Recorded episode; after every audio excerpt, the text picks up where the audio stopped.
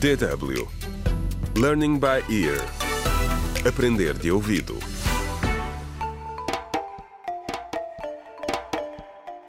Contra o crime.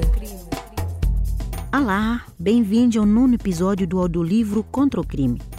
A importância da família, escrito por Marta Barroso. No episódio anterior, assistimos à primeira sessão do programa de planeamento familiar promovida pelo Centro de Saúde. As mulheres presentes puderam colocar todas as suas questões sobre o tema, ao contrário de Tomás e Linda. Evelina e Jorge marcaram presença no evento. E no regresso, Jorge tenta convencer Tomás de que também devia integrar no programa. É a eles que nos juntamos neste episódio. O Jorge e eu fomos ao bar da Eva nessa noite. Eu insistia que um homem a sério não precisava de estranhos a dizer-lhe o que fazer na sua própria casa, quanto mais na sua cama, ou como gerir a sua família. Ser homem, respondeu-me Jorge, é estar aberto a aprender coisas novas sobre temas importantes. E ele estava certo.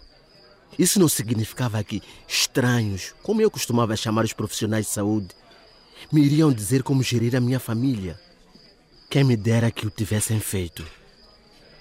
Gostava ter sido mais humilde. Como Jorge disse, os homens em geral gostam de sexo.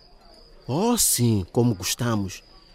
E os homens a sério, como nós, acrescentou ele, preocupam-se com as suas mulheres. Queremos que elas se divirtam e tenham tanto prazer quanto nós, não é verdade? Ainda me lembro de cada palavra que o Jorge me disse. As mulheres têm prazer quando estão à vontade e se podem libertar, disse ele. E isso só acontece se elas se sentirem seguras, ou seja, se usarmos os contraceptivos adequados. Hoje estas palavras fazem todo sentido. Porque se não for assim, a mulher estará completamente preocupada e a pensar: oh, oh, oh, oh, por favor, não posso engravidar. Ficar grávida e ter filhos não é uma coisa má. É óbvio que não. Nós, os homens, é que não temos o direito de impor essa decisão às nossas mulheres.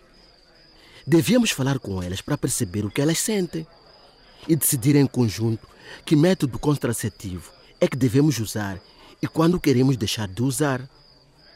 A Linda nunca disse que nunca mais quer ter outro filho. Ela só precisa de algum tempo antes de terem o quarto, disse o Jorge. Agora parece mesmo a minha mulher a falar, respondi-lhe. Não, Tomás, estou a falar como um homem moderno. Faz um esforço e ouve a tua mulher. Insistiu ele. Enquanto Jorge e eu falávamos, a Eva interrompeu-nos e trouxe-nos duas cervejas por conta da casa. Para os meus dois clientes favoritos. Mas o que ela realmente queria era contar que a Chica, filha do meio da dona Noêmia, tinha morrido naquele dia. Em circunstâncias misteriosas. Ela nem estava doente. Eva não sabia os pormenores. Só sabia que tinha morrido. Mal sabíamos que a Chica seria apenas a primeira. Muitos outros vizinhos acabariam por morrer de forma misteriosa e até a minha própria família seria afetada. Contra o crime.